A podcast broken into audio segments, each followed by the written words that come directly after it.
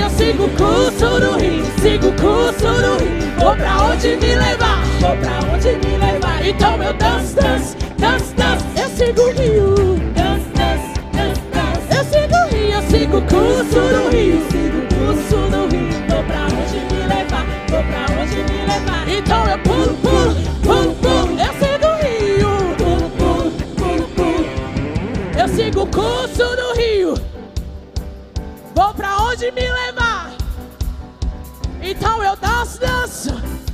Eu sigo o rio, danço, danço. Eu quero ouvir você. Eu sigo.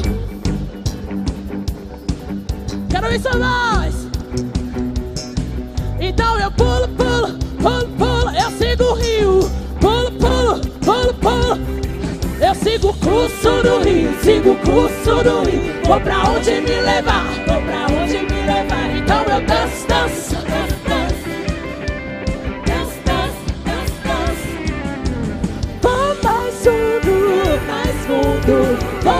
mais fundo, mais fundo. Vou mais fundo, mais fundo. Em ti, sou igreja. Vou mais fundo, bem.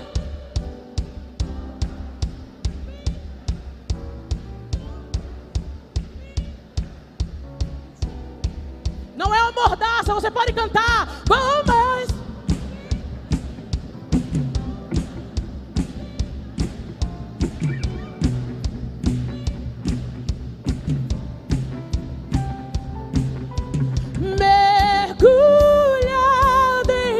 Águas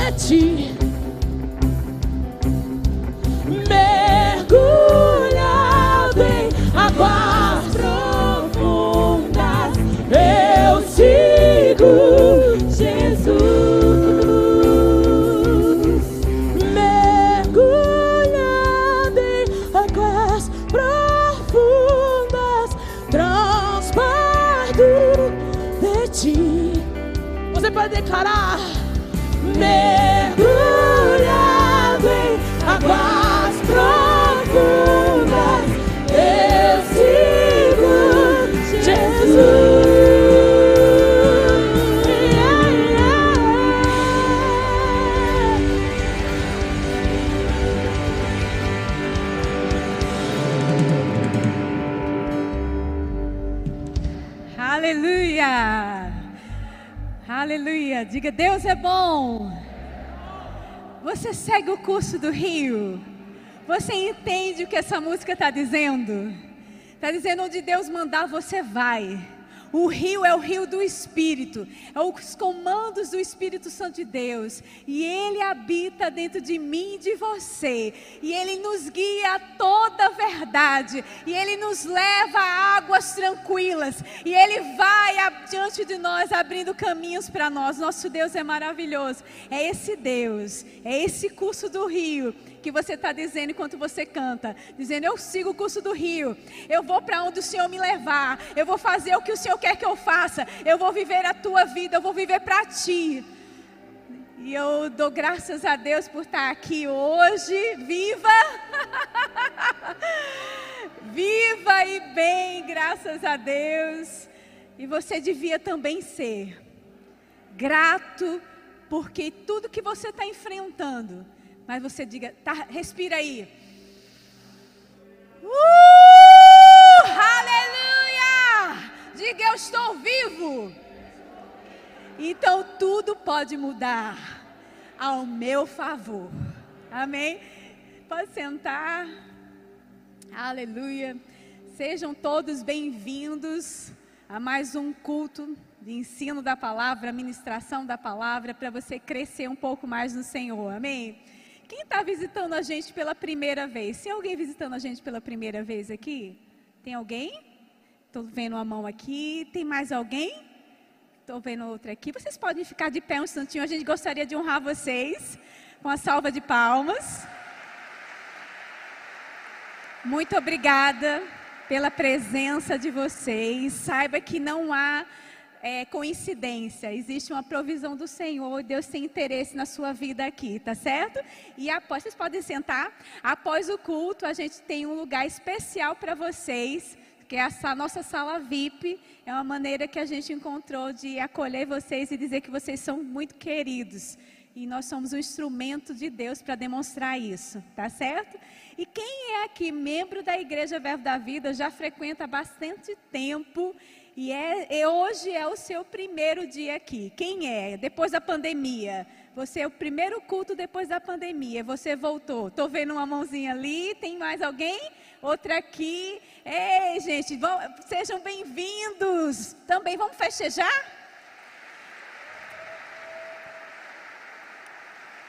Eu sei que muitos foram atacados na mente e o diabo jogou muitas coisas quando tudo tava, começou a acontecer dizendo que você nunca mais pisaria o pé na igreja, que nunca mais você viveria coisas, mas você está aqui. Mas você está aqui, você entrou. Amém? Deus é bom. Vamos lá para os nossos avisos. Vamos ficar informados do que acontece na nossa igreja.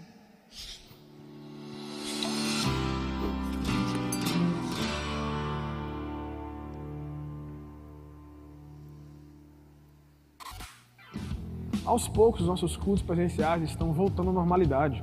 Já estamos em 75% da capacidade, segundo a autorização do governo, e não há mais necessidade de inscrição. Então venha você também participar e desfrutar dessa unção coletiva junto com a gente. Agora atenção, a partir dessa semana, em todas as segundas-feiras não teremos mais atendimento ao público, no horário da manhã, lá no Espaço Rema, nos assuntos que tratam da igreja. Fique atento a esse ajuste de horário em nosso funcionamento. Alô, galera da Juve! A nossa próxima Vigília Juve está chegando e vai acontecer no dia 23 desse mês. E contaremos com a presença especial de Chad Daniel. Marque essa data na sua agenda e gere expectativas. Não vai perder, hein? Contamos com a sua presença. Venha e traga mais um. Será um tempo poderoso.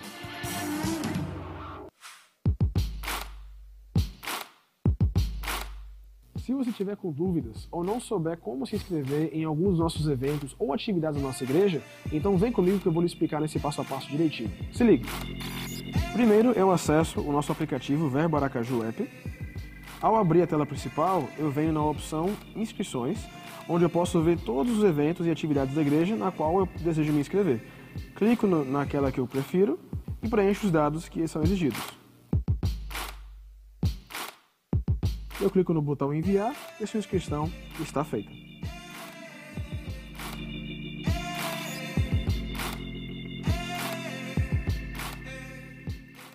Nossa campanha de arrecadação de alimentos toneladas de amor tem abençoado diversas famílias que estão passando por um breve momento de necessidade durante essa pandemia. E nós já arrecadamos bastante alimento, mas queremos continuar abençoando essas famílias e contamos com a sua ajuda. Traga a sua doação para o culto presencial ou para o espaço remunerado comercial de segunda a sexta e estaremos prontos para lhe receber. Vamos ajudar e abençoar pessoas. Contribua! Se você quer deixar de ser um frequentador da nossa igreja para se tornar um membro ativo, então se inscreva em nosso curso de membresia pelo nosso aplicativo. Estamos com turmas presenciais e também online. Chegou a sua oportunidade, não fique de fora.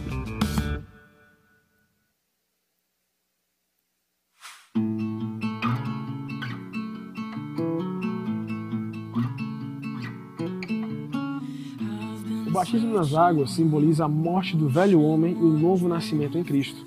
E se você tem desejo de participar desse momento marcante, inscreva-se pelo nosso site ou aplicativo. Chegou a sua hora, não perca essa oportunidade. Se você trocou de número nos últimos três anos, nós pedimos que você atualize os seus dados, preenchendo o formulário que está disponível em nosso aplicativo. Nós gostaríamos de ter o seu contato sempre à disposição. Contamos com a sua colaboração.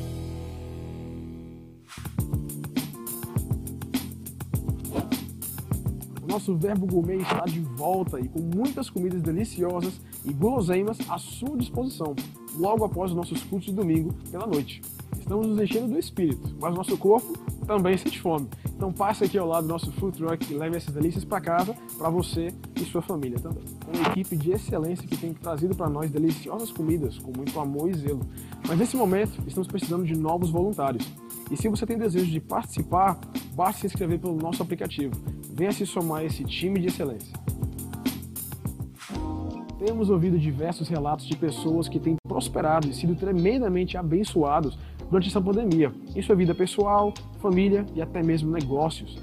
Conte para nós seu testemunho em nosso site ou aplicativo. Nós queremos nos alegrar junto com você.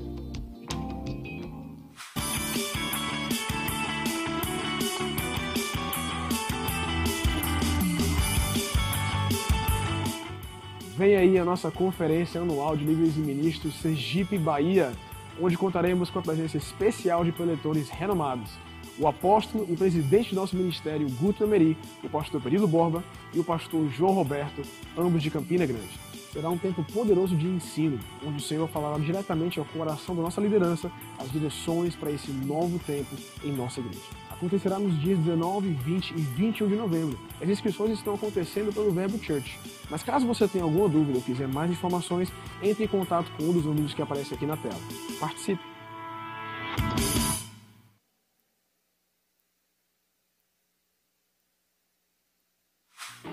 Chegou a hora de você se alegrar no Senhor. É o nosso momento de dízimos e oferta. Para que você possa realizar sua contribuição de maneira simples e prática, nós separamos algumas formas para você. A primeira delas é por meio de transferência bancária, diretamente da sua conta para as contas da igreja. As informações se encontram aqui na tela e também podem ser encontradas em nosso site ou em nosso aplicativo.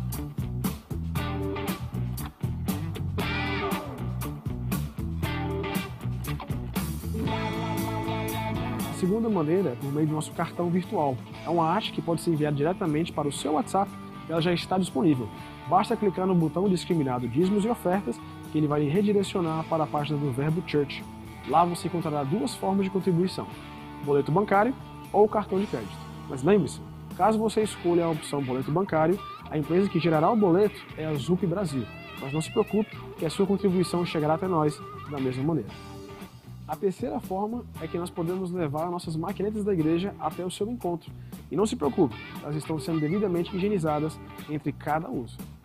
Agora, se nenhuma dessas formas que eu mencionei for a mais ideal para você, você também pode se dirigir até o Espaço Rema, em horário comercial, ou seja, das 9 às 17 horas, de segunda a sexta, para realizar sua contribuição pessoalmente.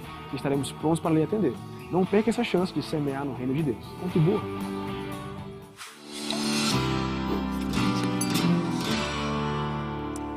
Gente tem mais um aviso para dar. Quem tem crianças aqui de 9 a 12 anos? Tem alguém? E você, crianças que estão assistindo também de casa com seus pais, a gente tem uma ótima notícia. Hoje de manhã a gente teve o drive-thru. Quem teve por aqui houve um drive-thru das crianças? Quem foi lindo demais, gente. Ver as crianças tão animadas por estarem aqui. Eu me lembro quando a gente estava entregando os kits da ceia, que não tinha culto ainda e a gente presencial assim, e a gente viu o pessoal chorando, né, com saudade de estar congregando. As nossas crianças também estão com muita saudade de congregar. Mas a gente entende que para manter os protocolos de segurança fica mais difícil com crianças menores. Mas com as crianças de 9 a 12 anos, nós vamos ensinar, vamos passar videozinho para elas e elas vão estar aqui conosco no próximo domingo. Então, dia, no próximo domingo, elas vão estar aqui conosco, vão estar na salinha delas, mantendo o distanciamento, tudo direitinho como tem que ser, mas vai ter a aulinha delas, o culto delas para o Senhor também. E do mesmo jeito que você se emocionou quando voltou e foi muito alegre para você quando voltou, eu creio que para elas também vai ser assim. Elas estão orando. E para as crianças que ainda não têm nove anos e são menorzinhas, estão escutando o culto aí com o papai e com a mamãe, ou estão aqui dentro, ei, crê junto com a titia Edma e o tio Darren que isso tudo vai passar rápido e que em breve você está aqui com a gente também, tá certo? Então fica orando, porque Papai do Céu ouve oração. Ele fez tantos milagres, sabe? Uma vez eu, a gente no passado a gente precisava. Quem lembra do prédio do, da igreja, o passado? Lembra? Não é um prédio só são dois prédios diferentes. Só que só existia um prédio. O prédio do lado a gente não tinha alugado ainda. E eu, não, eu as, as crianças ficavam tudo numa sala apertada lá em cima. E aí eu disse assim: crianças, vamos crer que a gente vai conseguir pagar esse aluguel. Criança é a melhor pessoa para fazer você para você concordar em fé sobre alguma coisa, sabia? E aí a gente orou juntos as crianças nós oramos juntos e disseram, gente, não tem como a mulher, da, a, o pessoal da casa aceitar pagar só isso de aluguel. Eu disse, vocês não estão crendo, então seus incrédulos, fiquem aí que eu vou para quem está crendo. Aí a gente se juntou com as crianças, nós oramos e o, o rapaz cedeu o local para alugar do jeito que a gente queria, no preço que a gente podia pagar. Nosso Deus, ele providencia, amém? E faz além. Então, crianças, orem, tá certo? Orem para Deus nos dar estratégias para tudo que é necessário para vocês estarem de volta conosco. Aleluia. E quem vai dar dízimos e ofertas agora? Quem fica alegre para fazer isso? Você está alegre por cumprir princípios dos céus? Então se prepara aí, o diaconato, por favor, se posiciona. E eu queria ler um versículo para você. Você pode abrir comigo, 1 Reis, capítulo 17 versículo 8. Então diz assim: Então o Senhor disse a Elias: Vá morar em Sarepta, perto da cidade de Sidom. Dei ordem a uma viúva que mora ali para lhe dar alimento. Elias foi a Sarepta. Quando chegou ao portão da cidade, viu uma viúva apanhando gravetos e lhe perguntou: Pode me dar um pouco de água para beber, por favor? Enquanto ela ia a, a água, a buscar água, ele disse: Traga também um pedaço de pão. Mas ela respondeu: Tão certo como vive o Senhor, seu Deus, não tem um pedaço sequer de pão, de pão em casa. Tenho apenas um punhado de farinha que restou numa vasilha e um pouco de azeite no fundo do jarro. Estava apanhando alguns gravetos para preparar essa última refeição, e depois meu filho e eu morreremos. Elias, porém, disse: Não tenha medo. Faça o que acabou de dizer, mas primeiro faça um pouco de pão para mim. Depois use o resto para preparar uma refeição para você e seu filho. Pois assim diz o Senhor, Deus de Israel: sempre haverá farinha na vasilha e azeite no jarro, até o dia em que o Senhor enviar chuva. Ela fez conforme Elias disse. Assim Elias, a mulher e a família dela tiveram alimento para muitos e muitos dias. Ou seja, Deus fala com Elias, o profeta, envia ele para um lugar. Naquele lugar, naturalmente parecia que não havia provisão. Era um lugar que naturalmente parecia favorável? Não. Mas Deus torna lugares não favoráveis, situações não favoráveis, favoráveis para aqueles que são sinceros em buscar a Ele. E aí o Senhor leva ele até lá, naquele lugar que não é favorável. Para quê? Para que aquela mulher que não tinha o que era suficiente para ela, que iria morrer, ter para ela e ter para poder dar e ter para fluir, o Senhor no meio dessa pandemia tem suprido a sua vida. Essa condição não parece ser favorável, mas você está disposto, disposto e disposta a cumprir princípios da palavra, dando, ofertando, dizimando, reconhecendo que o Senhor é Senhor da sua vida e o que não é favorável, presta bem atenção, vai se tornar favorável para você. E tudo que você precisa vai chegar para você. Diga, eu creio. Eu creio num Deus que surpreende. Eu tenho experimentado isso, queridos. Olha, é, carro o Senhor nos deu quando a gente tinha condição de comprar. O Senhor tocou no coração de uma pessoa. Eu estava procurando no jornal o que eu queria, sem ter dinheiro para comprar. E Darren disse: amor, porque o homem se sente pressionado. Digo, vou dizer uma coisa para vocês, homens: não se sintam pressionados, porque o provedor da sua casa é Deus.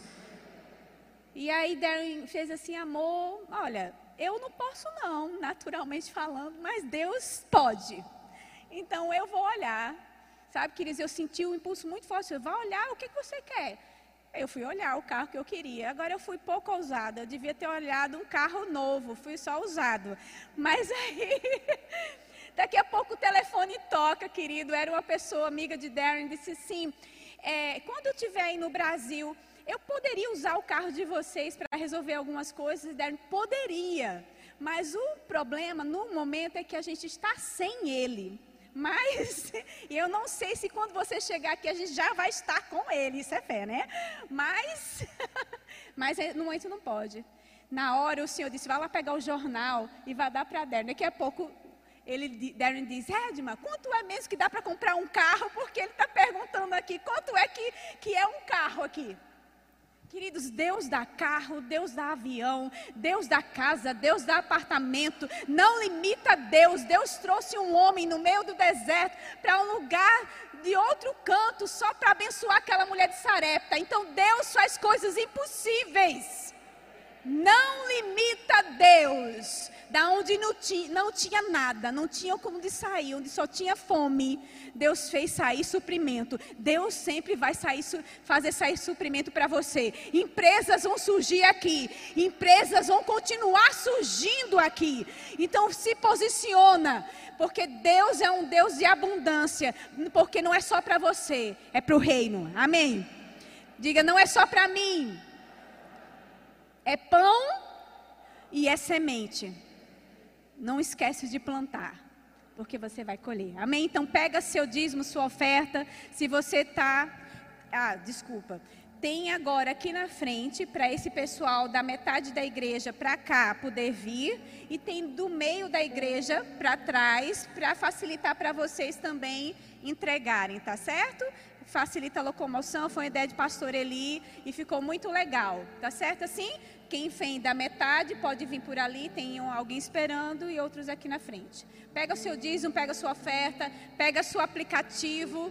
A maquineta está lá atrás, naquele postozinho de maquineta.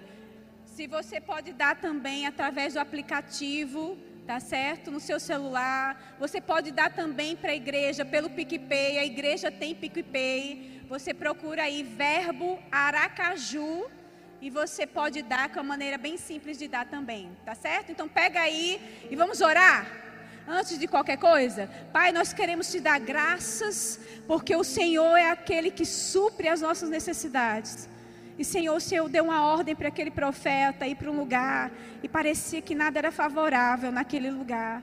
Pai, mas o Senhor fez. Nós estamos aqui no Nordeste, na área que o pessoal diz que é um lugar mais pobre, em relação a muitas áreas do Brasil. Não, não. Nós somos um lugar favorável, porque nós estamos num lugar de obediência. Nós estamos onde o Senhor mandou a gente estar. E onde o Senhor mandou a gente estar, a provisão. Obrigada por provisão sobrenatural. Em nome de Jesus. E quem concorda diz amém. Então faz isso. Deposita com alegria ao Senhor.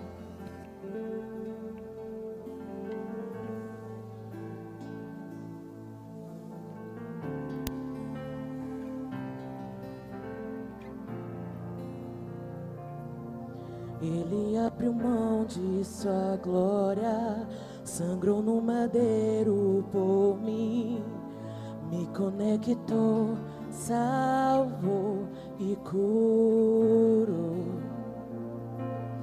Ele me deu um destino, uma capa, um pouco de vinho. Ele me deu um são, caja de pão. Pôs um anel em meu dedo e me tirou o medo. Novas sandálias pra suportar o id. Pôs um anel em meu dedo e me tirou o medo. Novas sandálias e disse: E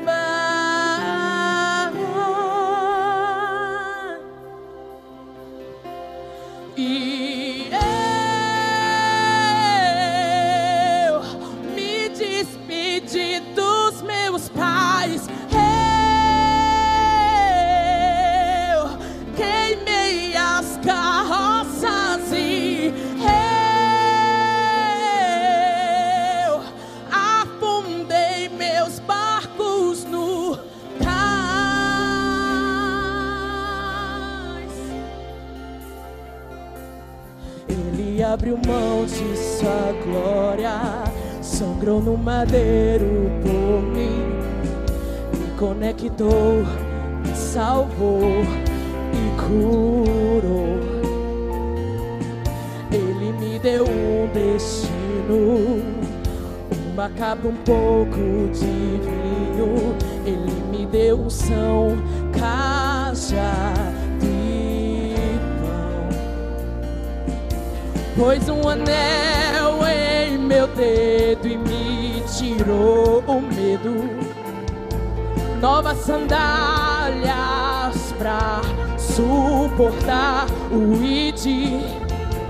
Pôs um anel em meu dedo e me tirou o medo. Novas sandálias e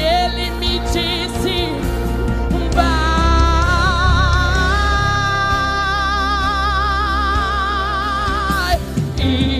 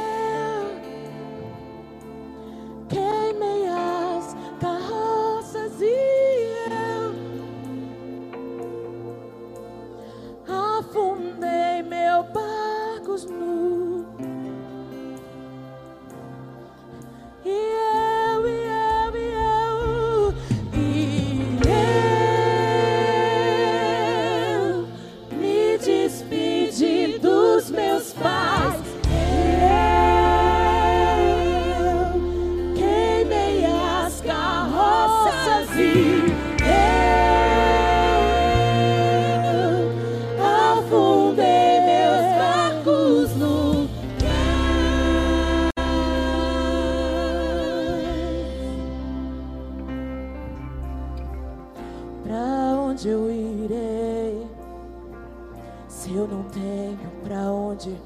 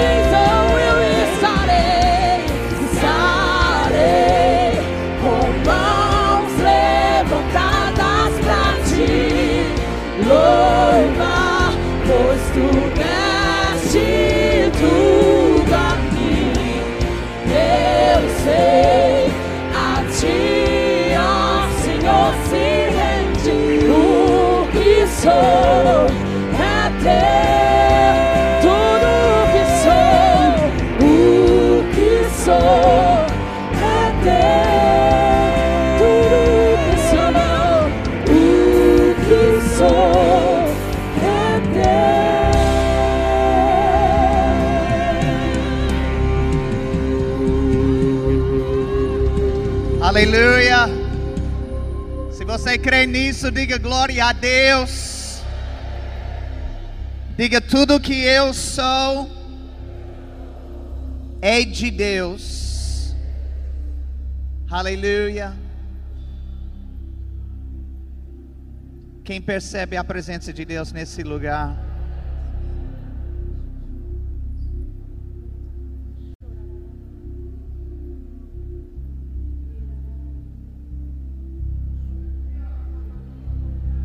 Está havendo rompimentos.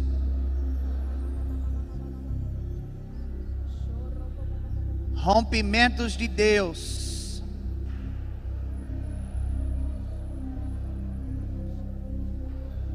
A unção que despedaça o jugo está aqui.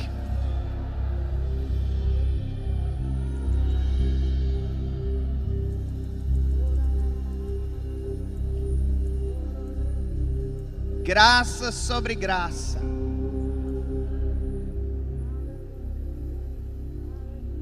Graça sobre graça.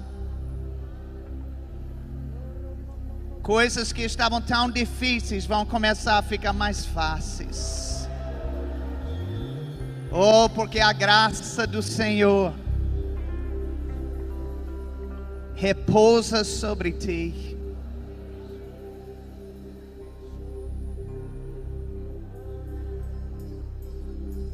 Levantar nossas mãos mais uma vez a Ele e cantar a Ele com todo o nosso coração e consagração antes de receber a Sua palavra. Estarei com mãos levantadas para te louvar, pois tu deste meu ser, a ti,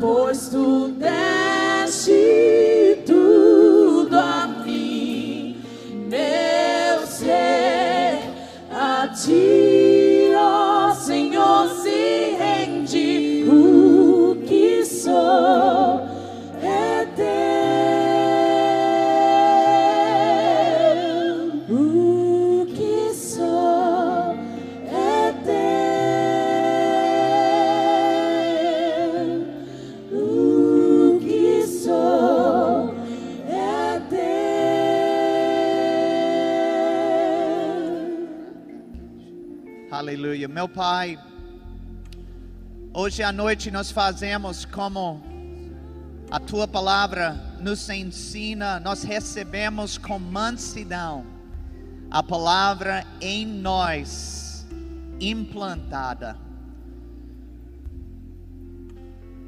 E eu te dou graças, Pai, porque esta palavra fará uma diferença na vida de cada pessoa aqui. Eu declaro vitória onde houve derrota. Eu declaro alegria onde houve tristeza. Eu declaro cura onde houve enfermidade. E bênção aonde houve desgraça. E eu te dou graças, Pai, por usar esse culto para trazer essas manifestações. Em no nome de Jesus. Amém e amém. Glória a Deus. Você pode cumprimentar a pessoa ao seu redor e depois sentar em nome de Jesus.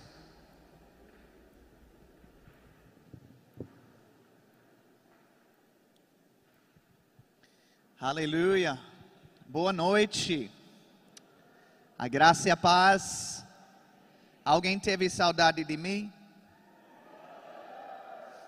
Eu tive saudade de vocês, viu? Eu estava falando hoje de manhã que faz quase um mês que ah, eu e Edma não estávamos num culto, né?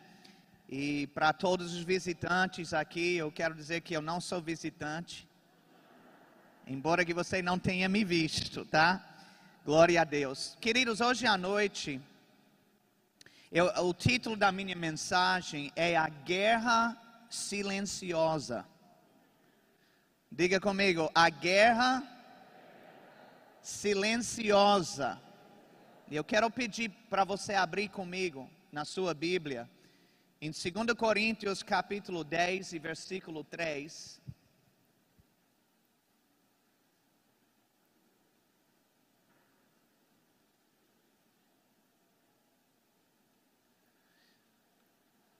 2 Coríntios capítulo 10, a partir do versículo 3.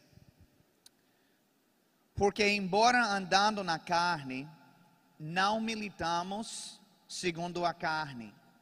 Porque as armas da nossa milícia não são carnais, e sim poderosas em Deus, para destruir fortalezas, anulando nós sofismas e toda altivez que se levante contra o conhecimento de Deus, e levando cativo todo pensamento à obediência de Cristo.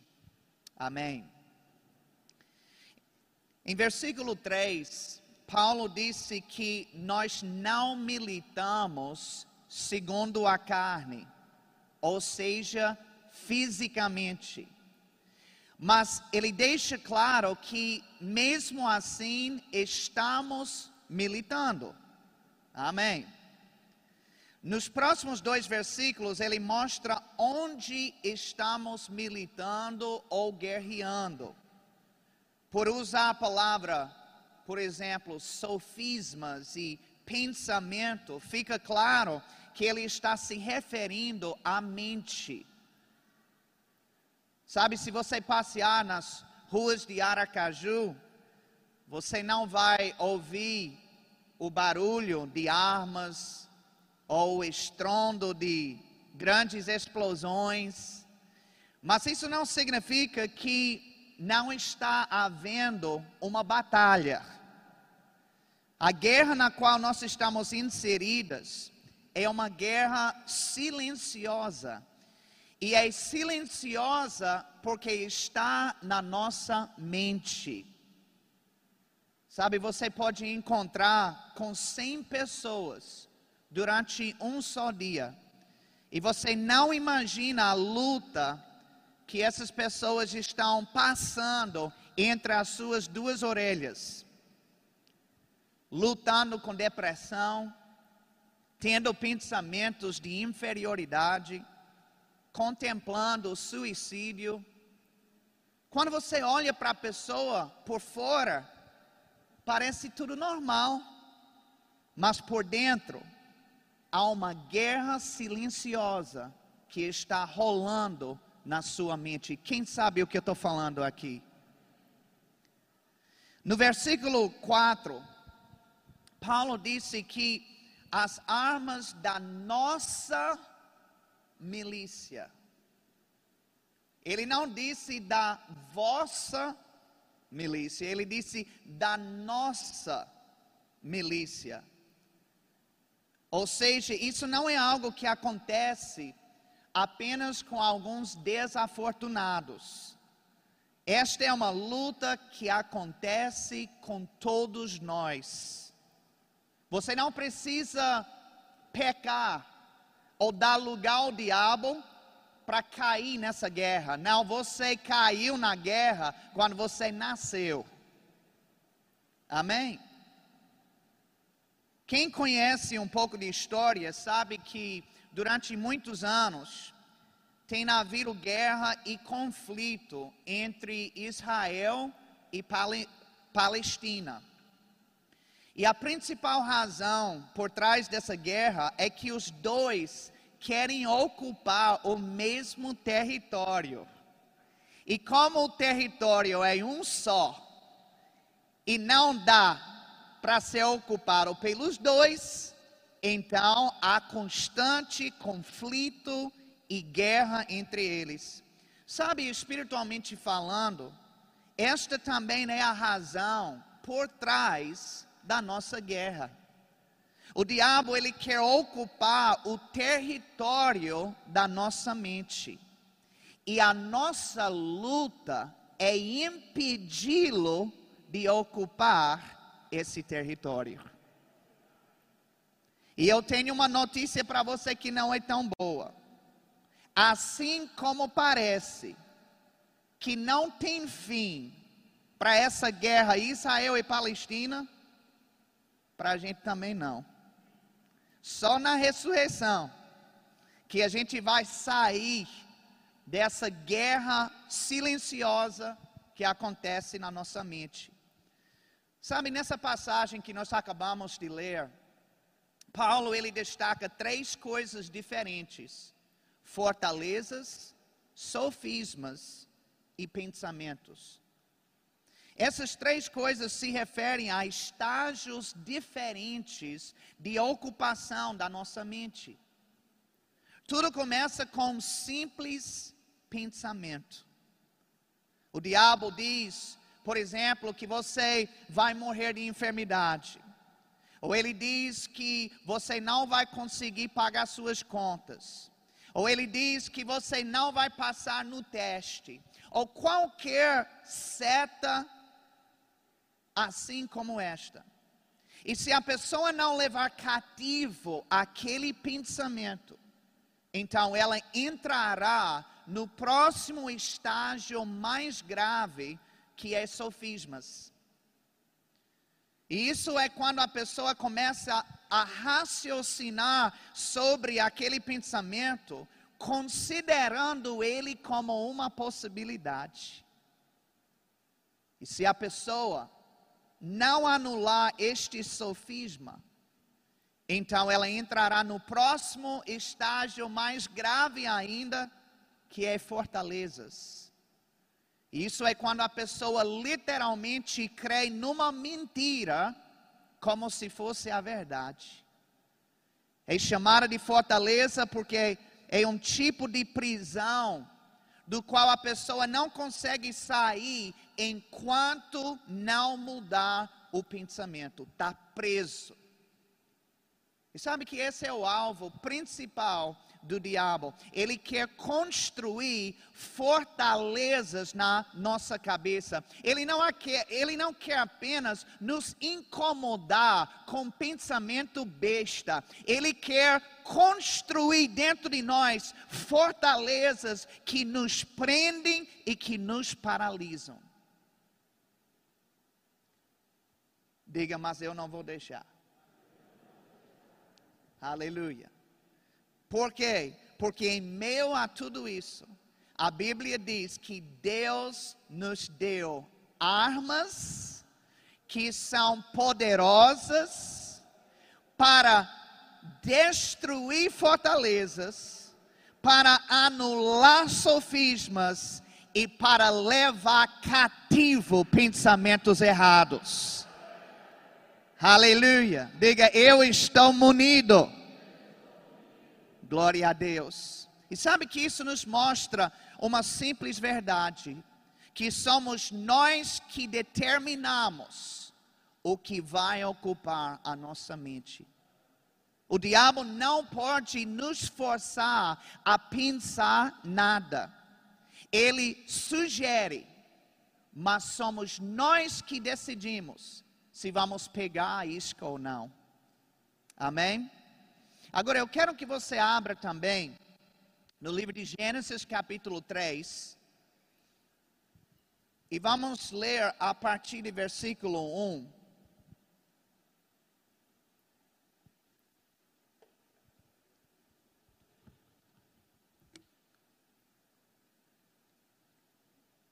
Gênesis capítulo 3, a partir do versículo 1. Essa passagem é muito importante porque é a primeira vez na Bíblia que nós vemos o diabo dialogando com uma pessoa. Então, as estratégias que Satanás usou para derrubar Eva, aqui nessa passagem, são as mesmas estratégias que ele usa contra nós. Ele não tem jogada nova, tá? São as mesmas táticas, as mesmas estratégias. Então, se formos sábios, nós vamos estudar isso aqui. Nós vamos analisar como foi que ele agiu com ela, porque aí a gente já fica precavido. Quando ele vem tentando a mesma coisa com a gente, a gente já sabe e não vamos cair. Ok? Então, versículo 1 diz assim: Mas a serpente mais sagaz que todos os animais selváticos que o Senhor Deus tinha feito, disse à mulher: É assim que Deus disse: Não comereis de toda a árvore do jardim? Agora vamos parar aqui um pouquinho só para tratar de algumas coisas. Esse versículo já nos fala um pouco sobre o caráter de Satanás. Ele, é, a Bíblia diz que ele é sagaz. Tem outra versão que diz que ele é astuto. Nós aqui no Nordeste diríamos que ele é sabidinho. No mau sentido. Amém? Agora, veja a pergunta que o diabo fez para Eva. Ele disse: É assim que Deus disse? Satanás sempre nos leva a questionar aquilo que Deus tem dito para nós. É assim mesmo que Deus falou? Você tem certeza que é por aí? Sabe por que ele faz isso? Porque quando nós estamos questionando a palavra de Deus, é nesse momento que a dúvida entra. E a dúvida vai quebrar as suas pernas. Porque enquanto tiver dúvida, você não pode ter fé. Você não pode equilibrar as duas coisas ao mesmo tempo. E a Bíblia diz que o justo viverá pela fé. O que vai trazer a manifestação de Deus é a fé. Aleluia. Então ele questiona: será mesmo? Mas você pensa assim mesmo? Ele quer fazer a pessoa questionar o que Deus falou.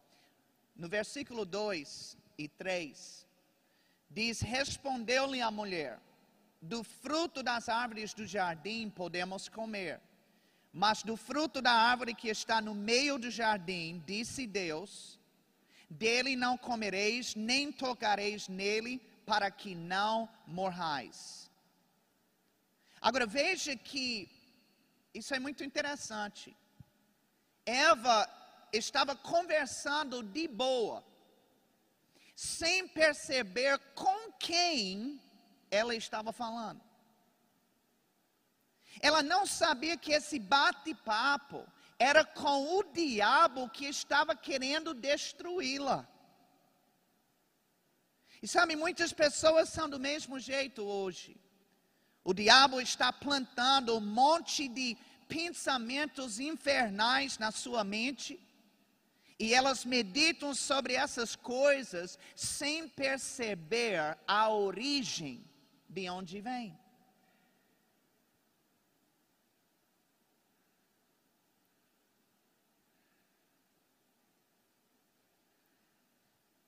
A Bíblia fala sobre uma jovem que estava endemoniada no livro de Atos capítulo 16. E essa, essa menina, ela estava seguindo Paulo e os outros discípulos, e ela estava gritando e elogiando eles. Na verdade, ela estava falando coisas boas, que eles eram de Deus mesmo.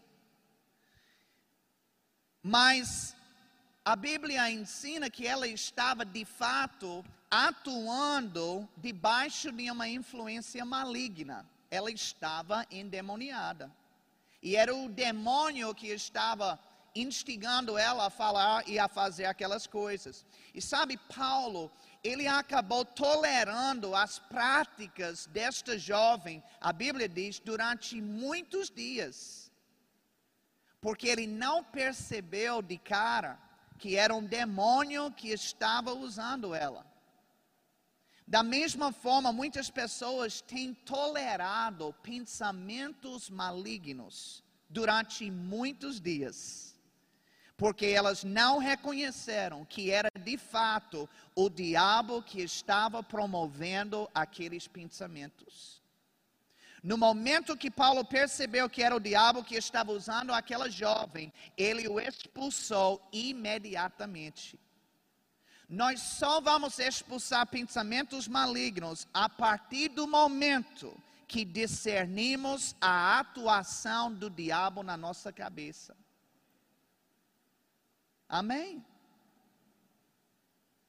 Enquanto eu não souber que esse pensamento vem do inferno, eu vou tolerar. Eu tenho que ter esse discernimento para tomar uma providência, para pisar o pé e dizer: aqui não vai ficar.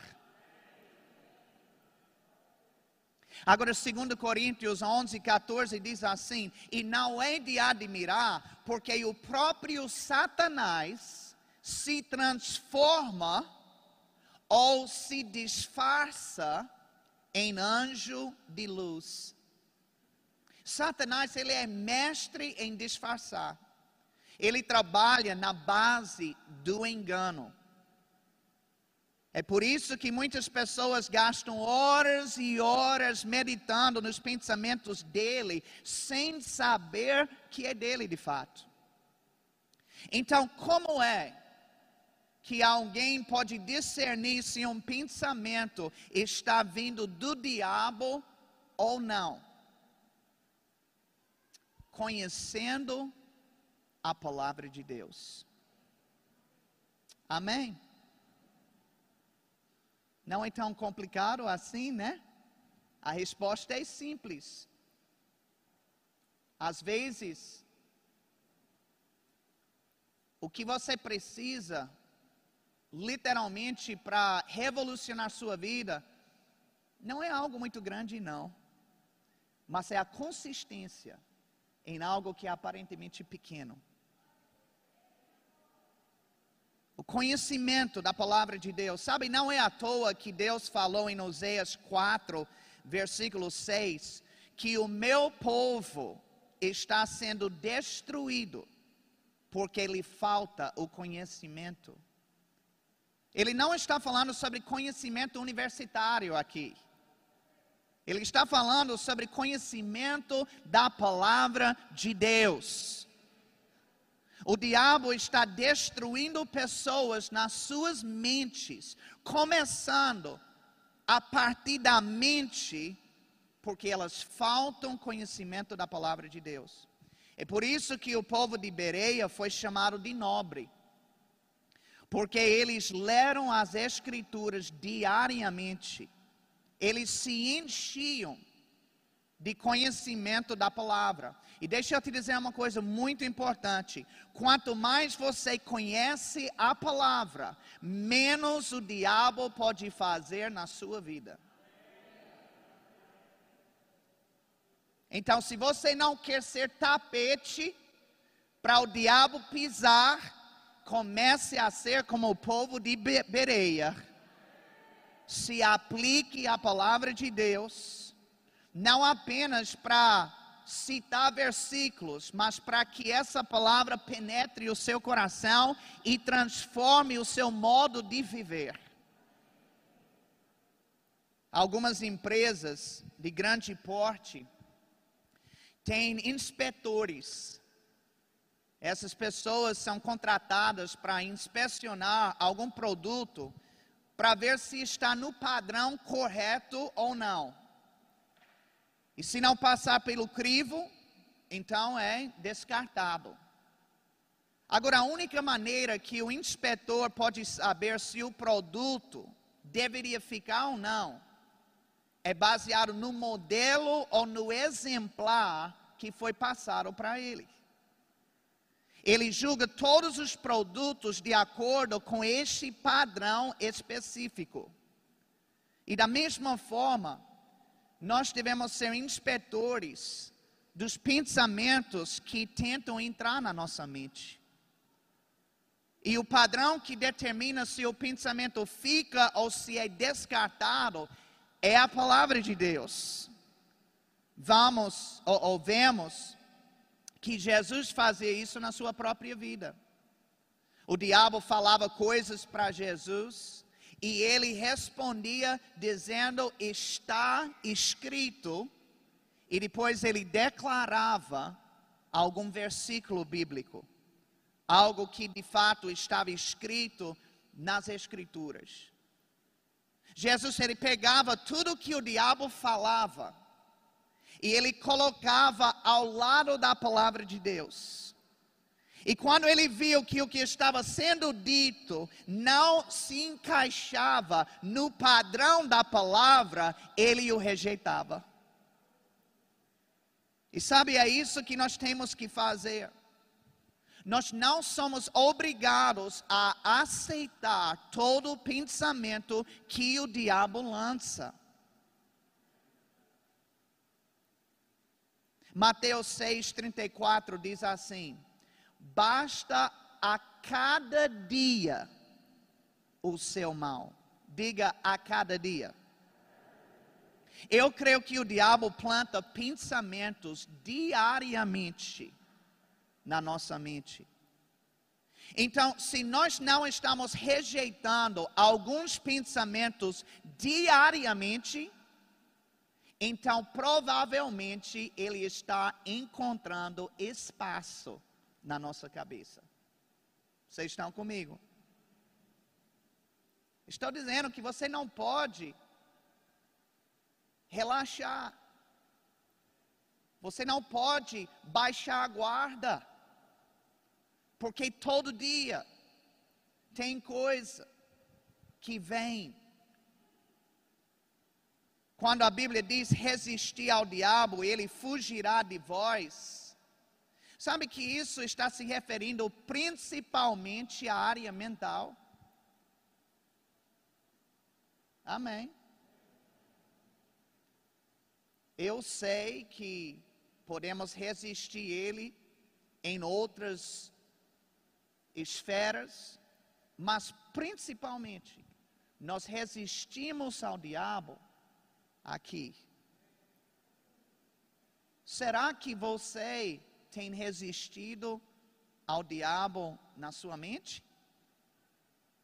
Ou você é como um parque de diversão para ele? Que ele pode pintar e bordar. Não, você tem que cuidar, tem que proteger a sua mente, porque as fontes da vida saem do coração do homem. Amém? E parte disso é a nossa mente. Em Gênesis capítulo 15, a Bíblia diz que Abraão fez uma aliança com Deus. Só os dois e ele partiu pelo meio um carneiro, uma rola e um pombinho. Esse era o sacrifício dele para fazer a aliança com Deus. E versículo 11 diz assim: Aves de rapina desciam sobre os cadáveres, porém Abraão as enxotava. Sabe, o sacrifício estava lá, todos os animais que ele havia partido, e aí aves vieram para tentar comer, para tentar estragar aquele sacrifício, e Abraão disse: aqui não. E diz que ele enxotava, eu não sei se foi com a mão, eu não sei se ele pegou algum ramo, de uma árvore, mas ele estava enxotando e jogando aquelas aves fora, dizendo: aqui vocês não vão, esse negócio aqui é meu com Deus, aqui ninguém mexe. E quando eu meditei sobre essa história de Abraão, eu voltei para isso que nós estamos ministrando hoje. Sabe, muitas vezes os pensamentos do diabo são como essas aves que tentam atrapalhar aquilo que nós estamos fazendo para Deus. Nós precisamos fazer como Abraão fez e enxotar, não permitir que os pensamentos fiquem. Sabe, eu tenho certeza que isso foi muito chato para Abraão ter que fazer isso e com certeza foi cansativo também. Não é, é ruim. Aí você vai enxotando e as aves vão embora. Daqui a 10 segundos volta de novo. Aí você enxota de novo. E aí eles vão embora. Aí finalmente você não vê, você senta e lá vem eles de novo. Você tem que levantar. É chato isso. É cansativo. Mas era necessário para ele preservar a sua aliança com Deus. Sabe, enxotar os pensamentos do diabo também é chato e é cansativo às vezes, mas se queremos preservar nossa mente alinhada com Deus, é necessário.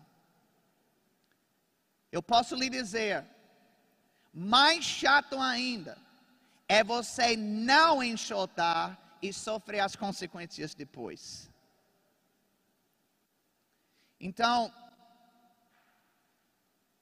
ainda em Gênesis 3, agora eu quero ler a partir do versículo 4.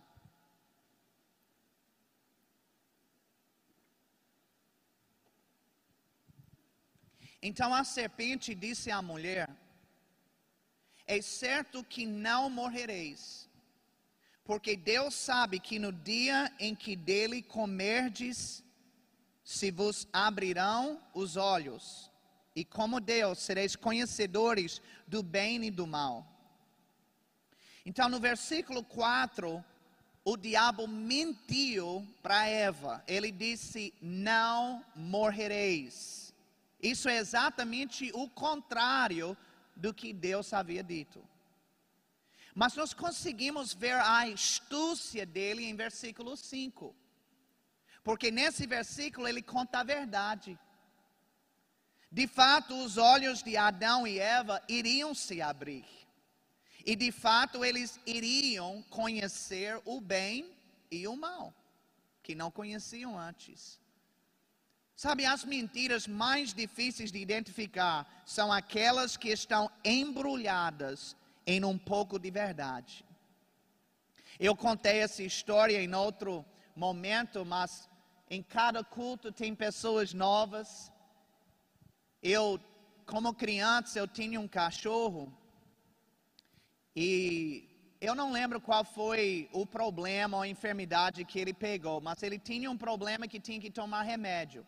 E a gente tentava dar um remédio na boca dele e ele não queria saber.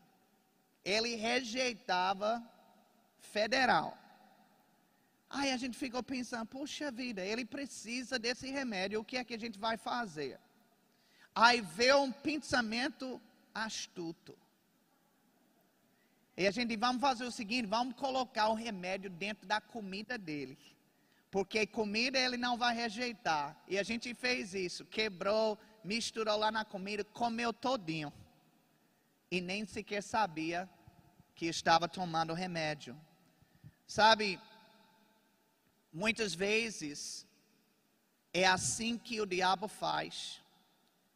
Ele pega um pouco de verdade, mistura com uma grande mentira, e aí, às vezes, as pessoas comem e elas nem sequer percebem que é uma mentira de Satanás. Em Lucas 4, nós encontramos aquela guerra espiritual entre Satanás e Jesus. Satanás tentava Jesus com algo e Jesus ele rebatia com a palavra de Deus, e isso aconteceu por várias vezes. Mas quando o diabo viu que ele não estava conseguindo vencer Jesus, ele mudou de estratégia. Sabe que ele faz isso? E você precisa entender isso. Porque às vezes ele tenta você em alguma direção, em alguma área, e rapaz, você parece um homem de ferro. Você está tão preparado, tão desenvolvido, naquela, ele não encontra. Aí ele percebe, ele toma um passo para trás, ele pensa e ele forma uma outra estratégia para pegar por outro ângulo, por outra direção. Então, aqui em Lucas 4, 9 a 11, nós vemos qual foi a nova estratégia que ele usou.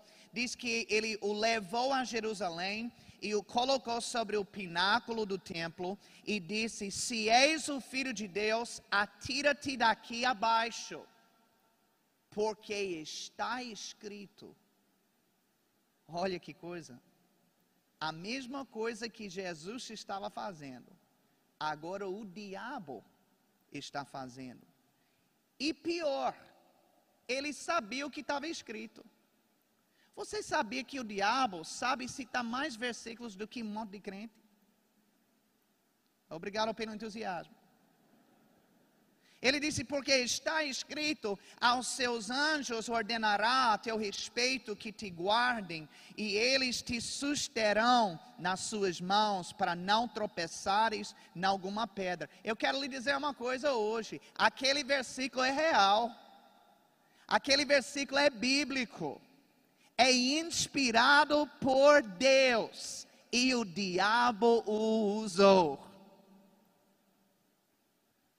Sabe, para quem não conhece a palavra, o diabo, ele fala qualquer mentira. Você não tem como rebater, você não conhece nada, então o que ele disser, está dito, está estabelecido. Mas para quem conhece a palavra, ele muda de estratégia e ele distorce aquela palavra para confundir. É sobre isso que Paulo estava falando em 1 Timóteo 4:1, quando ele falou sobre doutrinas de demônios. Então, demônios devem ter doutrina. Porque ele disse aqui, é uma distorção demoníaca da palavra de Deus. Muitas das seitas que existem hoje fazem isso. Elas pegam a palavra de Deus que é pura e santa e a distorcem para dizer coisas que ela não diz. É por isso que o nosso envolvimento com a palavra não deve ser superficial apenas. Quem tem um conhecimento superficial ainda é sujeito ao engano. Mas além da palavra, Existe outra coisa que identifica se um pensamento vem do diabo ou vem de Deus. É a palavra de Deus, mas também é o fruto que aquele pensamento produz. Lucas 6,44 diz: Porque cada árvore se conhece pelo seu próprio fruto. Então, se aquilo que estamos pensando está produzindo em nós medo, preocupação, tristeza ou condenação, então esses pensamentos são do inimigo. Nós sabemos pelo fruto. Os pensamentos que são de Deus vão produzir em nós paz, alegria, esperança, fé. Como é que eu sei se esse pensamento, talvez eu não conheço tanto a palavra de Deus, como eu sei se isso é de Deus ou não? Qual é o fruto que está sendo gerado em você por meio daquele pensamento? Sabe, devemos tratar esse fruto assim como tratamos fruto ruim no supermercado. Eu não sei quantos de vocês fazem compras, às vezes na família tem apenas um ou outro, em outros todo mundo faz. Mas quando a gente vai lá selecionar frutas, por exemplo, a gente olha, pega na mão, observa, e quando a gente vê que está machucada, está podre, então a gente joga do lado e pega outro. A gente analisa, não presta, a gente joga do lado, pega outro. Quando a gente pega um bom, aí a gente abre a sacola e coloca dentro. Quem sabe o que eu estou falando? Quem faz compras? Então, esse mesmo processo seletivo. É o que o apóstolo Paulo nos ensinou a usar com relação aos nossos pensamentos. Em Filipenses 4:8 ele disse: "Finalmente, irmãos, tudo o que é verdadeiro, tudo o que é respeitável, tudo o que é justo, tudo o que é puro, tudo o que é amável, tudo o que é de boa fama, se alguma virtude há e se algum louvor existe, seja isso o que ocupe o vosso pensamento. Aleluia. Em outras palavras, só se permita a pensar nas coisas que produzem bons frutos na sua vida. E veja mais uma vez que não é o diabo que decide o que temos que pensar. E não é Deus que escolhe o que vamos pensar. Quem determina o que fica ou não na nossa mente somos nós. Então, então, se você não está gostando do que está acontecendo aqui, eu tenho uma boa notícia para você. Você pode mudar.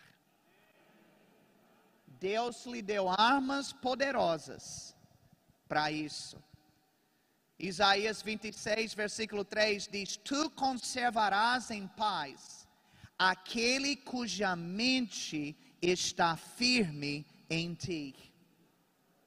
Se escolhermos manter a nossa mente constantemente em Deus, então viveremos em constante paz.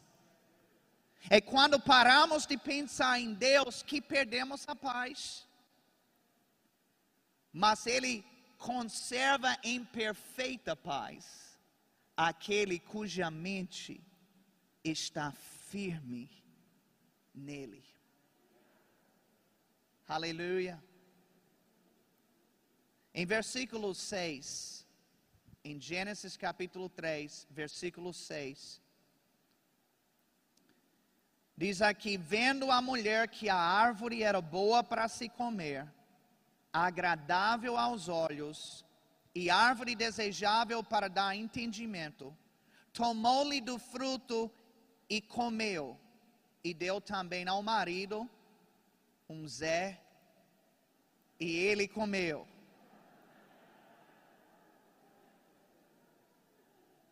Esse marido foi um Zé Mané nessa hora. Como é que pode? Agora veja o que acontece com Eva aqui. No versículo 1, o diabo questionou o que Deus havia dito. Não foi? No versículo 4 e 5, ele mentiu para ela. Agora em versículo 6, Eva começa a meditar e a considerar o que o diabo falou. Isso fica evidente por causa das suas ações. Sabe, toda ação é precedida por um pensamento. Ninguém faz nada sem primeiro pensar em fazer aquilo.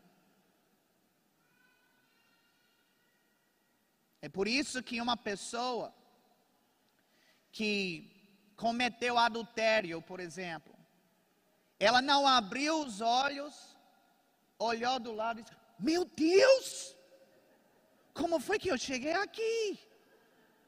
O que foi isso? Meu Deus, que seta do diabo. Não, isso aí é fruto de algo que não foi pensado uma vez, nem duas, nem três, mas algo que foi cogitado aqui na cabeça durante um tempo. Então, Eva, ela começou a olhar para aquela árvore, porque ela estava considerando agora. Não era apenas um pensamento, agora era um sofisma. Agora ela está com os braços cruzados, pensando. É, né? É, Deus falou, mas o que essa serpente disse tem lógica. É interessante. Aí desperta curiosidade para o que não presta. E aí ela diz: Aí ela começa a olhar para a árvore com outros olhos. Antes ela não ligava, não, Deus disse que não toque, aí não, não mexe, pronto. Mas agora ela diz, rapaz, não é que é bonito. Olha a fruta.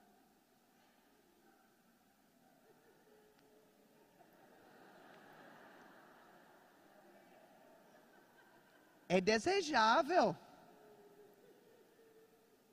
E outra coisa, dá entendimento. Pense no negócio bom. Aí quanto mais ela meditava, quanto mais ela cogitava, aquilo ali começou a, a crescer, aquela tentação ficou tão grande que ela não aguentou mais. Só que ela estava um pouco inseguro, né? Aí ela chega e diz: Adão, vem cá, filho. Tome aqui E isso lhe mostra o poder e a repercussão que um pensamento pode causar, de tal maneira que não apenas afetou Eva e trouxe desgraça para ela, mas respingou no seu marido. Às vezes pessoas acham, por exemplo, que a luta com a depressão só tem a ver com aquela pessoa. Enganado. Enganado. Isso afeta a família inteira. Eu sei porque minha mãe era depressiva. Eu lembro chegando em casa alegre, querendo abraçar, e ela assim, murcha, triste, sozinha lá dentro do quarto. Não tem como um filho ver aquilo e simplesmente ficar alegre de graça. Não, você tem que manter sua alegria no Senhor para não cair em tristeza também, porque quem, ver, quem quer ver a sua mãe daquele jeito? O que eu quero dizer com isso? As decisões que a gente toma individualmente não afeta apenas a nossa vida, não. É, afeta as pessoas ao nosso redor começando com a família, e depois os amigos, e depois as pessoas que nós influenciamos.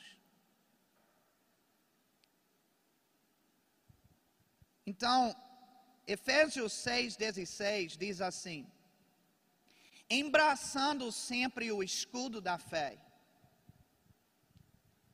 Quanto tempo devemos embraçar o escudo da fé? Sempre com o qual podereis apagar todos os dardos inflamados do maligno.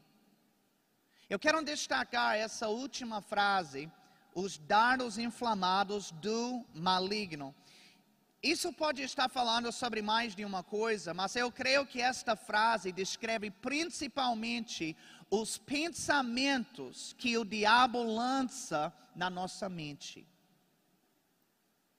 é como um dardo inflamado, lançado na nossa mente. No momento que Paulo escreveu isso, ele estava descrevendo armas que eram usadas naquele tempo. Então, dardos inflamados realmente existiam nessa época. O arqueiro, por exemplo, ele enrolava a ponta da sua flecha com pano ele encharcava ele com um líquido inflamável e depois tocava fogo. E quando ele atirava o adversário, ele tinha que usar o seu escudo para se defender. Só que quando a flecha entrava no escudo, o fogo se espalhava queimando o escudo por completo e deixando o adversário totalmente indefeso. Sabe, espiritualmente é isso que acontece quando os pensamentos do diabo se alojam na nossa mente por algum tempo. Ela não so, somente chegou, mas chegou e ficou. E assim como aquele fogo se espalha, Agora aquele pensamento vai se espalhando para as nossas emoções, afetando o nosso corpo e até mudando o nosso comportamento de forma negativa. É isso que aconteceu com Eva. Ela meditou tanto no que o diabo falou, ao ponto de acreditar que era verdade. E foi isso que a levou a pecar e a cair na desgraça. Vocês estão comigo? Aleluia. Eu estou tentando ajudar você hoje em algo que todos nós temos que lidar. E requer disciplina, requer realmente um propósito e determinação. Mas vale a pena. Eu quero ler mais um versículo para vocês e o grupo de louvor pode vir já. Em Gênesis 24, versículo 63.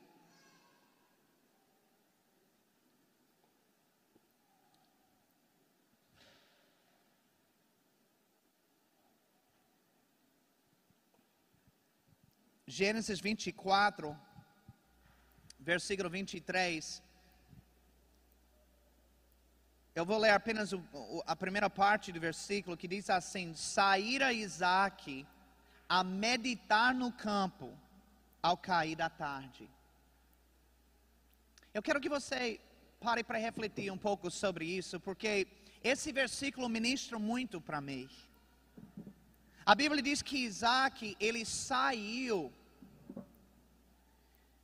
para o campo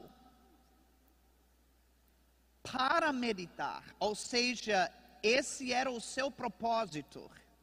Ele queria estar lá para só pensar, para refletir, para ponderar sobre coisas de Deus. Quantos de nós fazemos isso?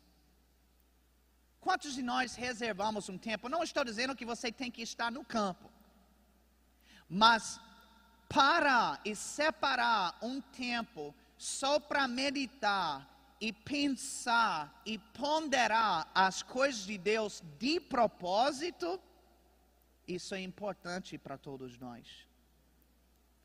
Sabe, o problema de muitas pessoas é que elas só vivem reagindo aos ataques do diabo.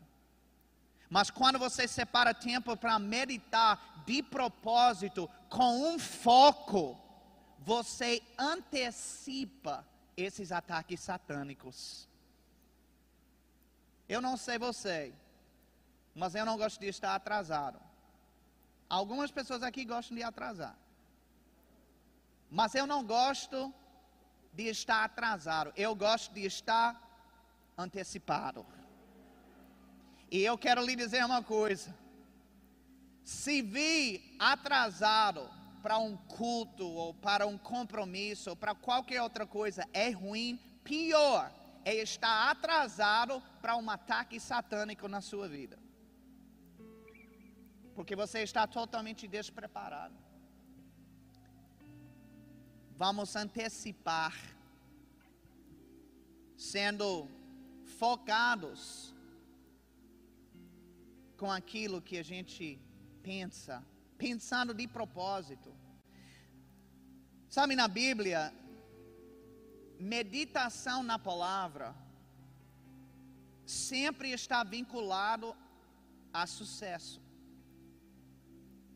Você pode ver versículo após. Eu, eu fico impressionado, na verdade. Quantos versículos mostram o vínculo entre meditação na palavra e sucesso.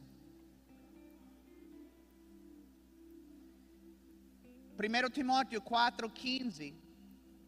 O apóstolo Paulo falando com, com, com seu filho na fé, ele disse: medite nessas coisas, para que o teu progresso seja conhecido diante de todos.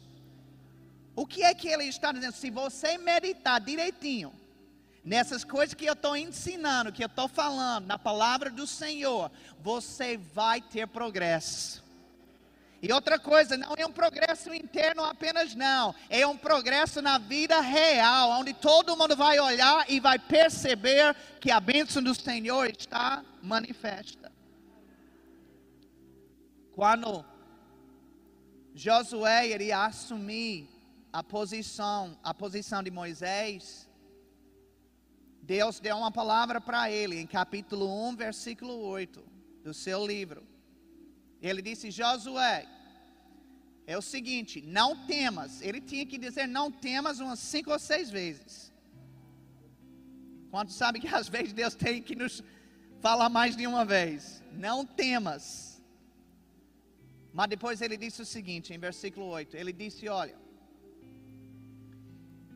não parta da tua boca a palavra desta lei, mas medita nela de dia e de noite, para que venha a fazer tudo o que está escrito nela, porque assim farás o teu caminho prosperar e serás bem-sucedido.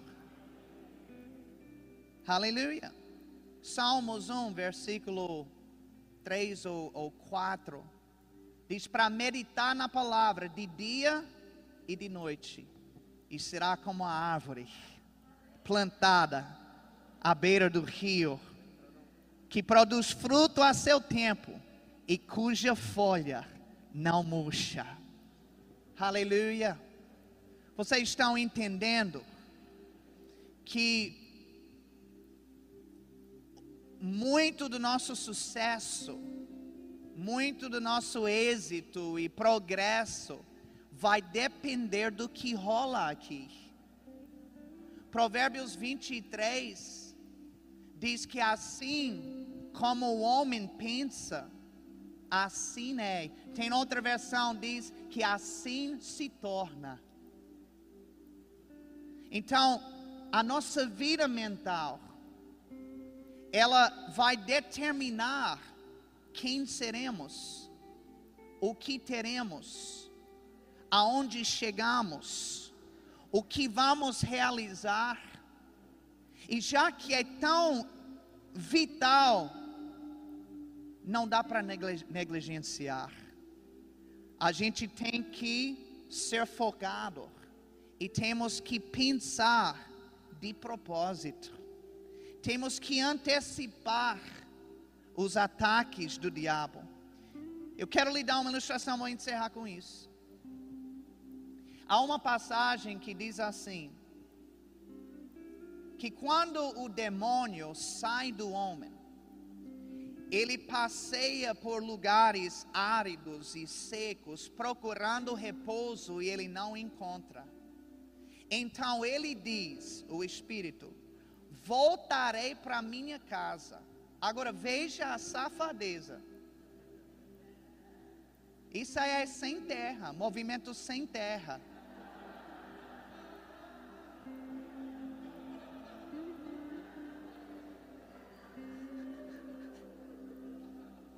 Está ele lá com a bandeira. ele disse: voltará para minha casa.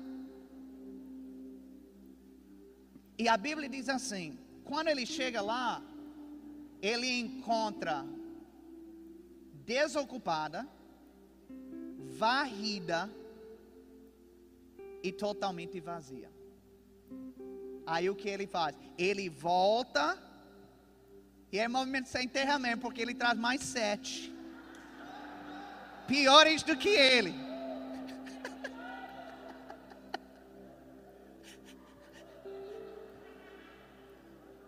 O que é que eu quero dizer com isso?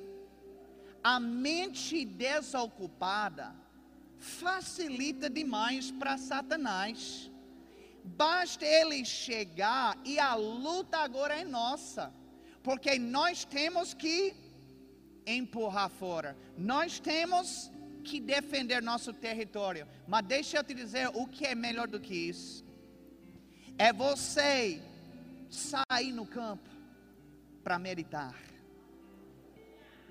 E você está focado e você decide diariamente. Eu vou reservar um tempo aqui só para pensar e me lembrar de quem eu sou. Aleluia. Eu vou me lembrar daquelas promessas. Eu vou pegar aquele caderno que está guardado lá no guarda-roupa, onde eu escrevi aquelas profecias que foram ditas ao, ao, meu respeito, e eu vou ler novamente. Vou gastar uns 20 minutos só lendo aquilo ali, me lembrando. Aleluia. Isso é pensar de propósito.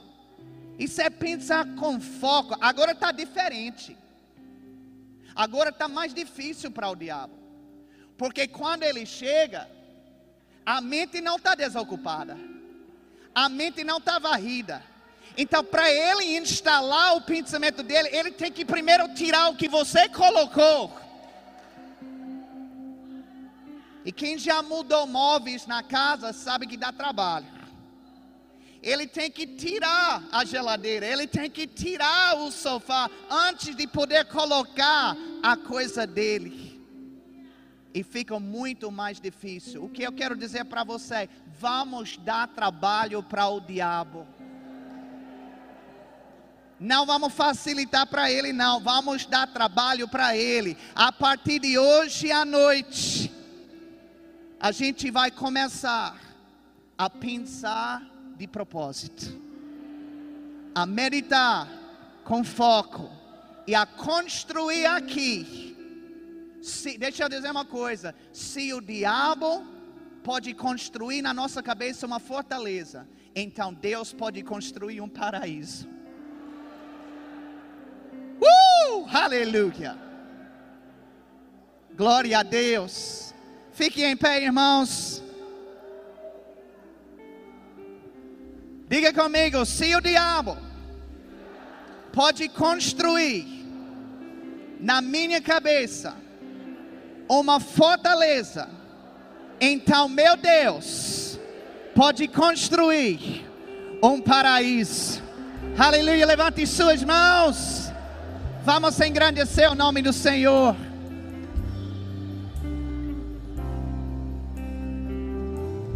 Eu não sou escravo do medo.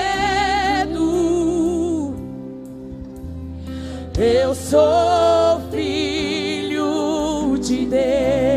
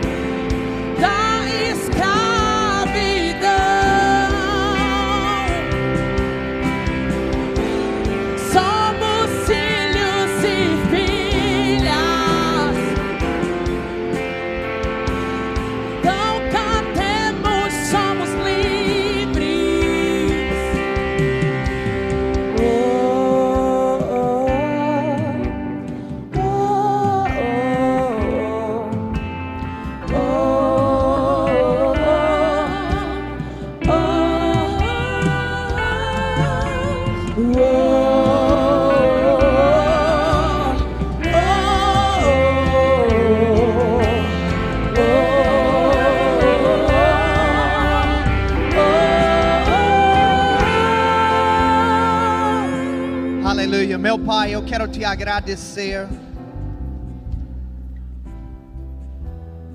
Porque a tua palavra, como água, ela lava a nossa mente e a nossa alma. E eu quero agora orar por qualquer pessoa que tenha andado opressa na sua mente. Aí onde você está. Se isso descreve você, coloque sua mão sobre a sua cabeça agora.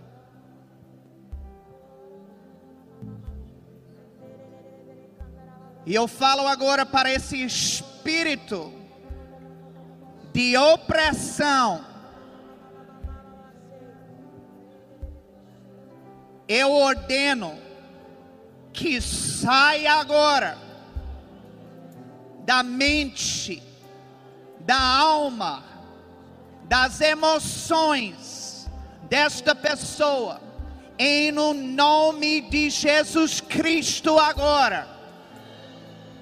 Eu declaro a unção que despedaça julgos, cobrindo essa pessoa, libertando esta pessoa agora, em nome de Jesus, livre.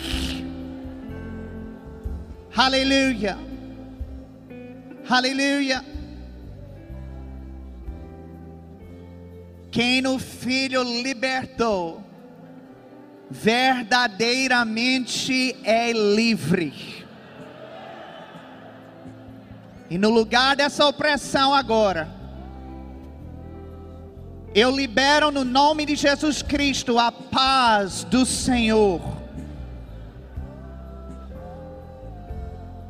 Que excede o entendimento guardando e cobrindo a mente e o coração.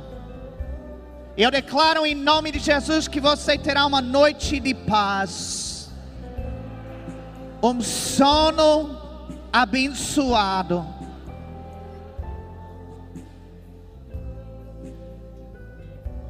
Em no nome de Jesus. Aleluia. Te damos graças, Senhor. Aleluia. Porque hoje é um novo dia. Hoje é um novo dia. Aleluia. Território que foi tomado não será tomado mais. E te louvamos por isso em nome de Jesus. Aleluia. Você pode sentar um pouquinho.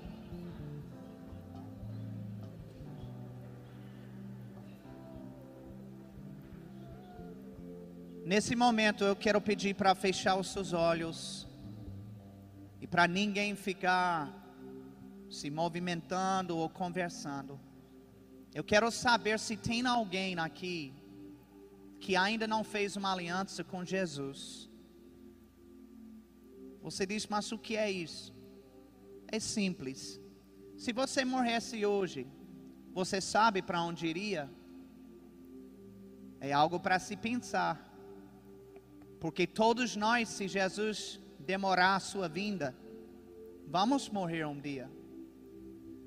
Essa vida que nós vivemos aqui, ela é passageira, ela é temporária.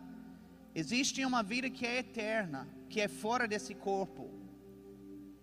E o destino para onde iremos, o que determina é aquilo que nós fizemos ou deixamos de fazer com Jesus Cristo. Por quê?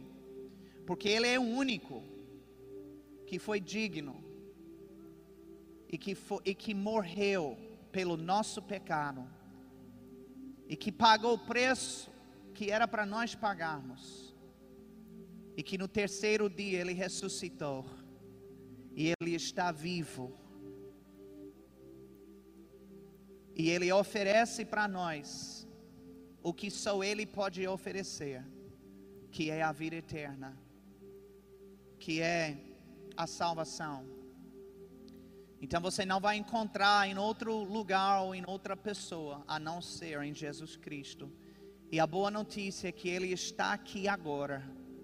E essa vida eterna está disponível para você. Portanto, se há alguém, e você diria, Pastor Darren, eu quero, eu quero nascer de novo, eu quero me tornar filho de Deus, eu quero ter essa salvação e vida eterna que Cristo conquistou para mim. Se esse é o seu desejo, eu quero pedir para você simplesmente levantar sua mão, aí mesmo onde você está.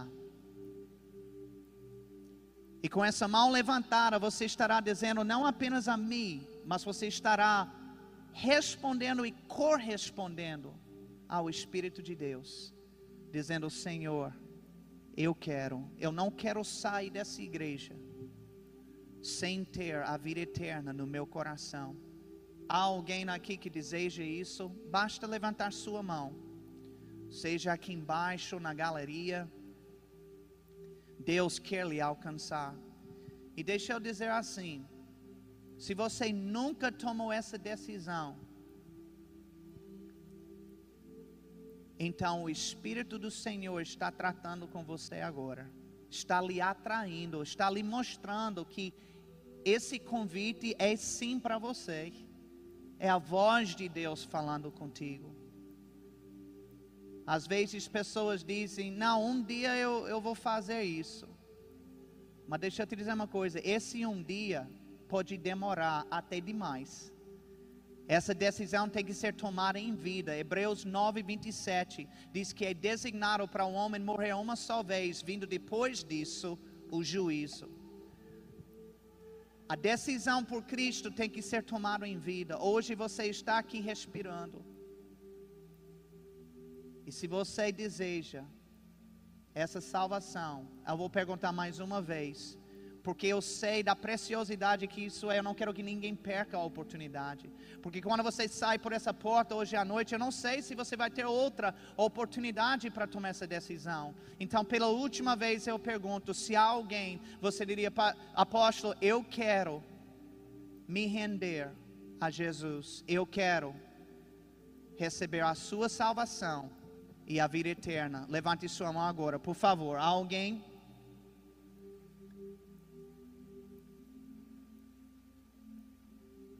Amém? Então, se você já fez essa aliança com Cristo, mas nunca foi batizado com o Espírito Santo, com evidência de falar em outras línguas, e você deseja esse revestimento do poder de Deus, você pode levantar a mão? Tem alguém? Ok. Tem mais alguém lá atrás? Outro também? Oh, então tem muitos.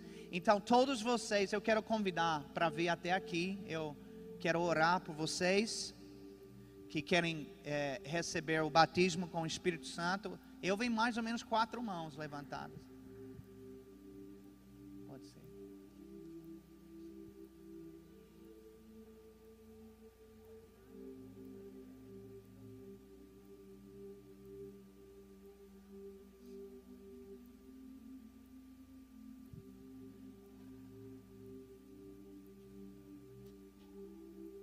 Onde estão os conselheiros. Então, é, eu quero orar por vocês. Eu vou fazer uma oração geral e depois eu vou convidar vocês para acompanharem esse casal. Eles são conselheiros. Eles vão explicar um pouco sobre isso e vão ministrar e vocês vão receber, tá bom? Então feche seus olhos. Meu Pai, eu te dou graças pela vida dessas pessoas, Senhor, que querem avançar em Ti que querem ser revestidos do teu poder, que querem melhorar ah, o seu diálogo e a sua comunhão contigo. E eu te dou graças, Pai, que nenhum deles será decepcionado.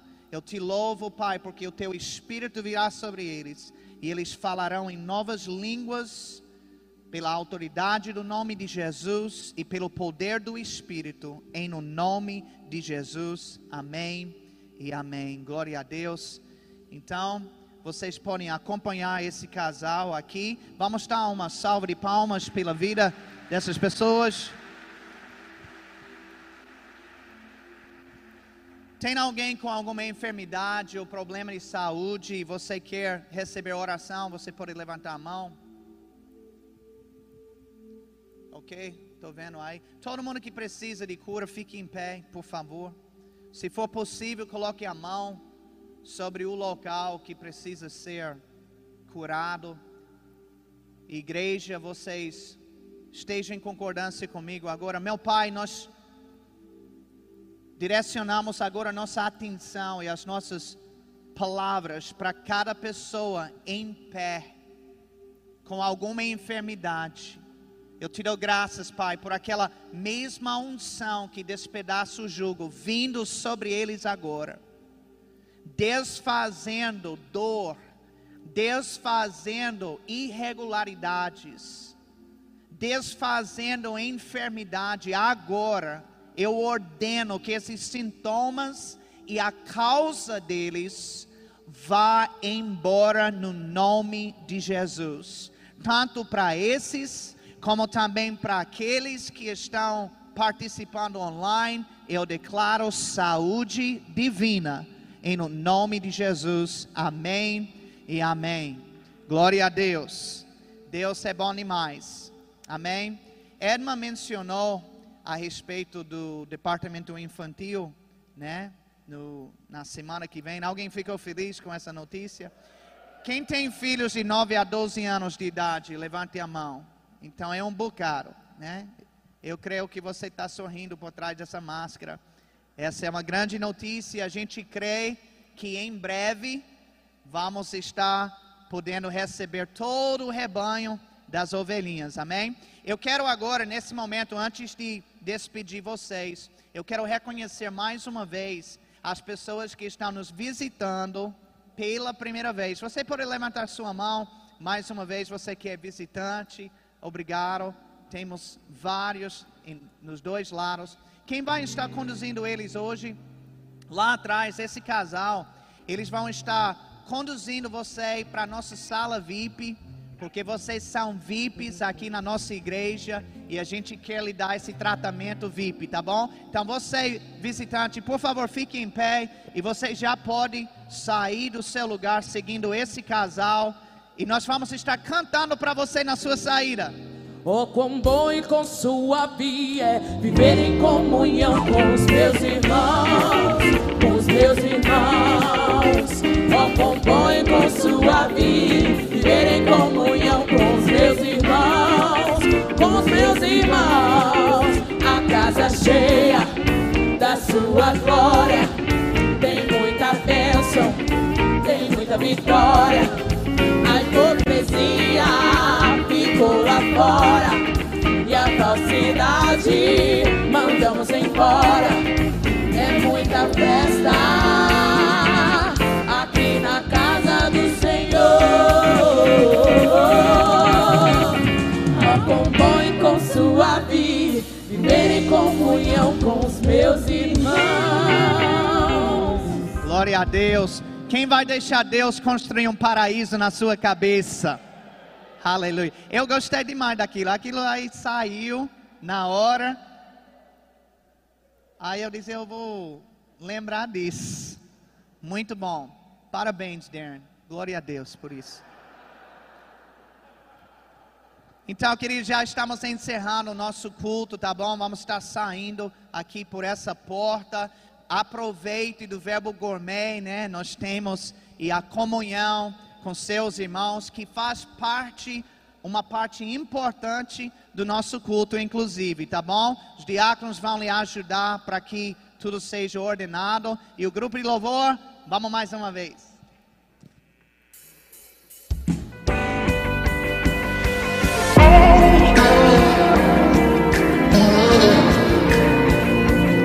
Yeah.